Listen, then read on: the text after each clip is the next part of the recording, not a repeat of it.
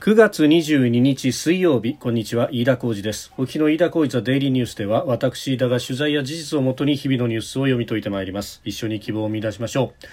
えー、今日取り上げるニュースまずはあ昨日と今日行われました日銀の金融政策決定会合について、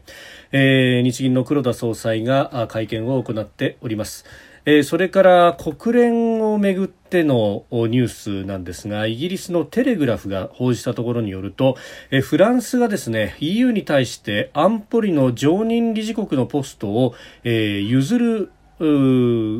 ことがあると、えー、引き渡しを検討しているということが報じられております、えー、EU 加盟国が欧州軍ヨーロッパ軍の創設を支持した場合に、えー、その支持と引き換えに、えー、安保理常任理事国ポストを EU に引き渡すということをマクロンフランス大統領が検討しているという話を伝えております。ただフランス大統領府は、えー、報道を否定しております。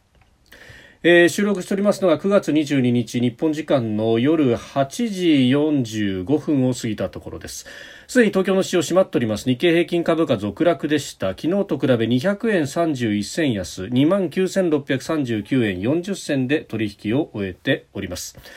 えー、中国恒大集団の債務問題をめぐっての不透明感を背景にしまして、えー、運用リスクを回避する売りが続いたということそれから円相場も、えー、一時1ドル109円台の前半まで円高ドル安が進んだということで、えー、輸出関連銘柄を中心に収益の目減りを意識した売りも出たということでありました。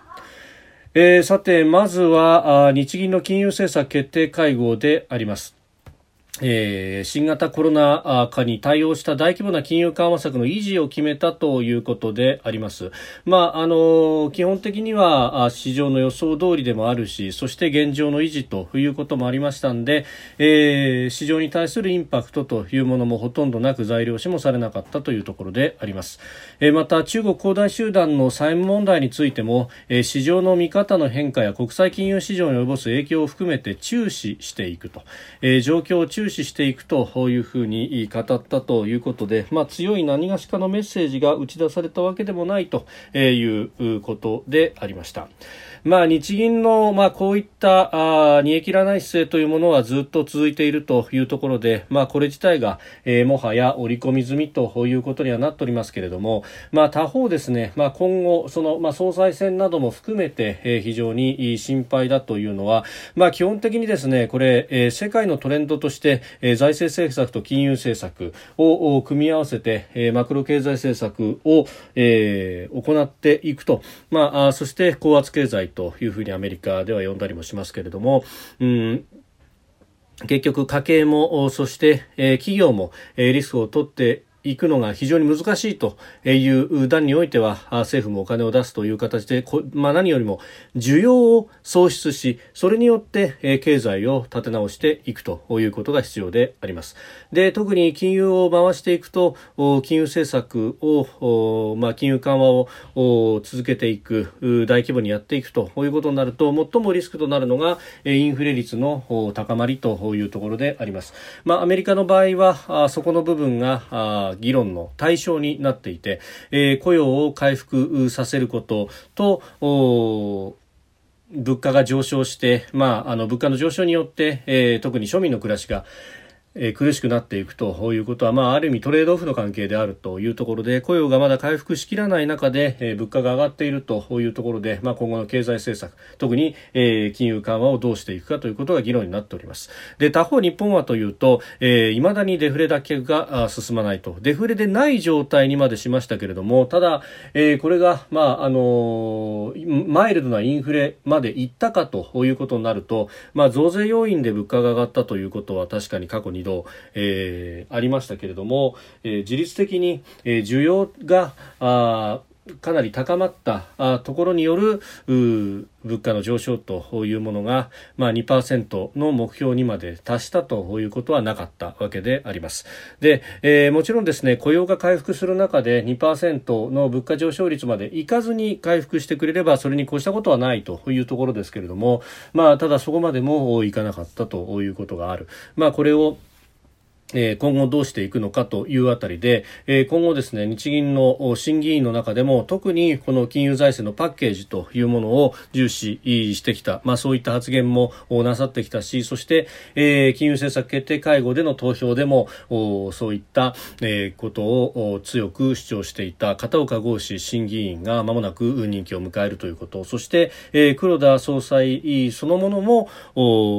任期が近づいてくるというあたり、実は、えー、総裁選の、まあ、候補者たち、まあ、この方々があ与党のトップとなり、そして、えー、内閣総理大臣になる可能性、蓋然性は非常に高いという中でですね、えー、どういった判断を下すのかと、実は菅内閣は、まあ、今まで、業界ごとに椅子が決まってたというこの審議員の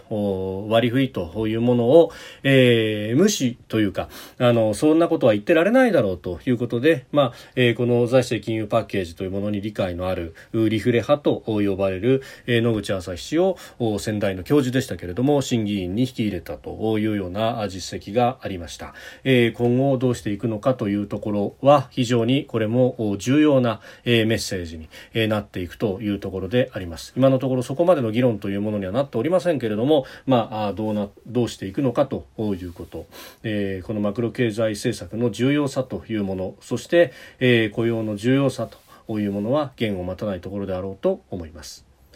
えー、それからですね、イギリスのテレグラフが22日、ヨーロッパ連合加盟国がヨーロッパ軍、欧州軍の創設を支持した場合、えー、その支持と引き換えにフランスが国連安全保障理事会の常任理事国ポストを EU に引き渡すことを、えー、フランスのマクロン大統領が検討していると、え、報じました。大統領府に近い筋の話として伝えましたが、フランスの大統領府は報道を即日否定しております。まあ、事の真偽というものはあどこまでというところですが、まあ、もともと強いヨーロッパというものをマクロン氏目指していました。ヨーロッパ軍、欧州軍の創設というのはかねて、えー唱えてき、えー、たところであります、えー、ヨーロッパが独自の安全保障を追求するという中において各国バラバラの動きバラバラの軍隊では、えー、安全保障が成り立たないのではないかというような危機感からというところでしたが、まあ、他方ですね、まあ、これだけ国民国家が林立している EU 加盟国は、えー、27カ国に及ぶという中においてですね他の国を守るためにじゃあ自国のの若い人たちが血を流すということを、えー、ヨーロッパの各国の人たちが容認できるのかどうかということ、まあ、これはあのヨーロッパの他の国を助けるために、えー、自国の税金が使われていいのかというような話とも、えー、売り二つなわけであります。まあ、ある意味ですね、えー、経済面での統合というものをまず推し進めてきた EU ですけれども、えー、それ以外の部分、えー、金融であったりとか、ああるいは財政、えー、政治、安全保障というさ、まあ、様々な面においてですね、じゃあこの統合というものを、まあ、今後深められるのかと、まあ、むしろそれとは、まあ、真反対のですね、えー、動きというものがさ、まあ、様々に出てくる中で、えー、業を煮やした部分もあるのかもしれないわけですけれども、私は今言ったですね、じゃあ他の国を守るために自国の若い人たちが血を流すということを、まあ、ヨーロッパの人たちが本当に容認ができるのかと、まあ、そこにはですね、1000年、2000年にわたって、まあ、あの